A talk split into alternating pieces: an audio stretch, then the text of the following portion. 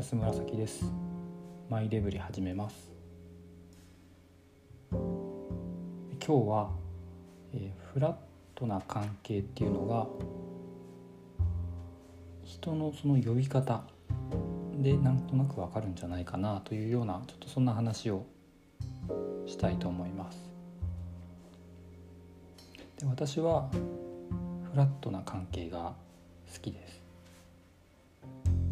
対等な立場は過ごしててとても気分がいいなと思っています。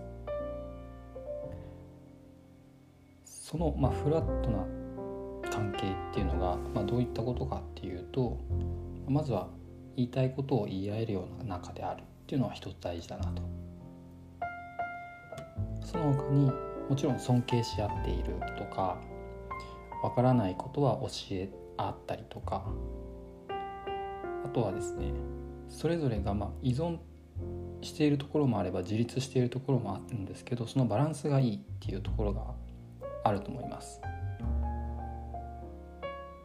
あとは結構大事で親しき中にも礼儀がある。特に職場ではその親しき中にも礼儀ありっていうのは大事だと思っていてすごい些細なことかもしれないけども呼び方にそれが現れていると思っています。どういうことかというとその経験談を話すとですね以前今の会社で社長にプレゼンしたことがあるとここで話しました。それまでは社長からはさん付けで呼ばれていました。それで私がこうアクセクプレゼンをして社長から批評というか感想というかアドバイスをもらうみたいなそんな段階になった時に、まあ、要はプレゼンの終わりの頃にはですね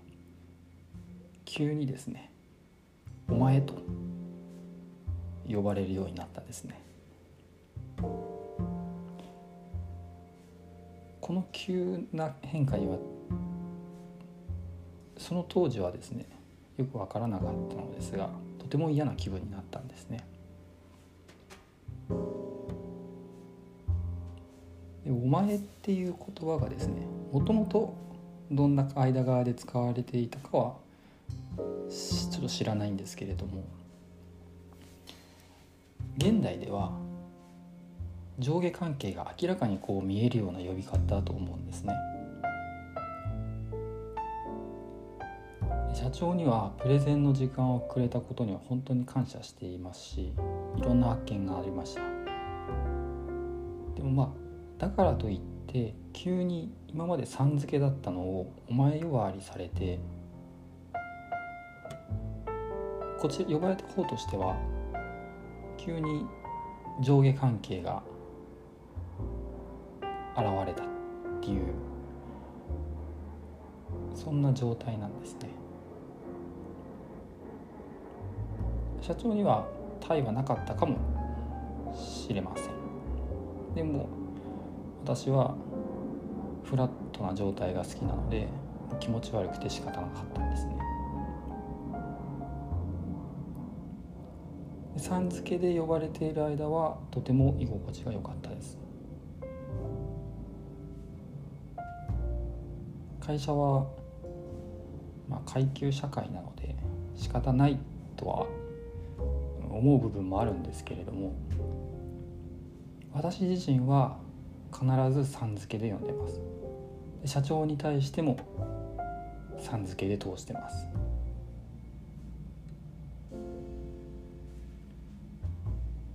この会社に入る時にですねうちはみんなさん付けで肩書きはつけてないよというような要はフラットなんだよっていうことをですね聞いた気がするんですけれどもでそれで面談の時にあ価値観が近いなこの会社って感じた記憶が結構あるんですけれども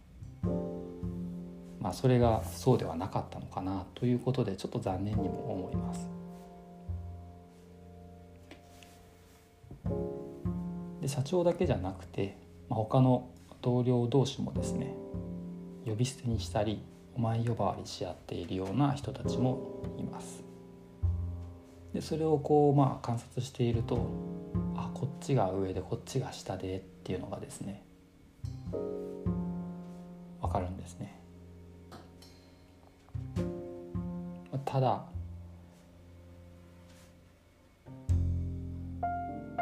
いうかその度にですねなんか相手を見下しているのかなっていうような印象を受ける。呼び方一つで、まあ、こんな些細なことなんですけれどもフラットではないなって感じるんだなとしみじみ思います。単純に私が神経質なだけかもしれないですしプライドが高いだけかもしれないんですけど。でもここはですね私は曲げないところだなと。やっぱさん付けの方が相手に対して失礼がなくやっぱりそのさん付けで呼ぶっていうことで尊敬の念を忘れないっていうところもありますし人によって呼び方をわざわざ変えるっていうのはしたくないですね。その方がやっぱりフラットに感じて気持ちがいいからですね。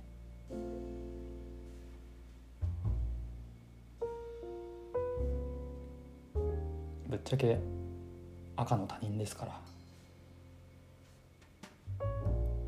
呼び方は何でもいいよっていう人も中にはいるんでしょうけれども。でも縁があってこうして出会ったりしているので。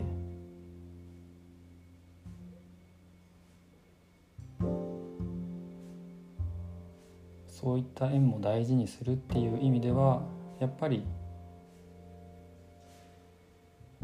相手に失礼のないように対等な立場で向き合うようにって考えると呼び方一つ変わってくるんじゃないかなと思います。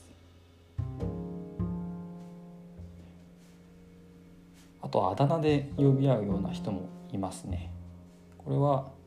親近感が欲しいのかなとか寂しがり屋なのかなというふうに見えます。なんか偏見かもしれないんですけどもなんかこういう人たちは一人になるのが嫌だったりするのでで独身の人なんかは特にですねその一人になるのは嫌だからよく残業しているような残業が好きなイメージがありますね。まあそれはちょっと別な話なので置いといたとして今日はフラットな関係っていうのは呼び方で随分変わってくるんじゃないかなというお話でした。